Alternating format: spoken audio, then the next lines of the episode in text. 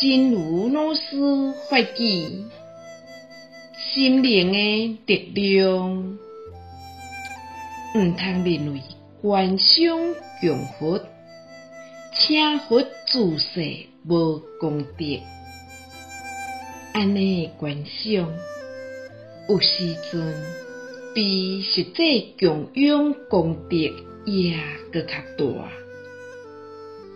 千万毋通疏忽心灵的力量，心灵的力量。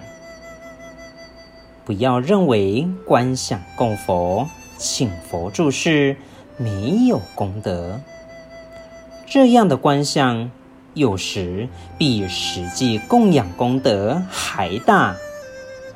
千万不要忽略心灵的力量。希望新生四季发育第四十七则。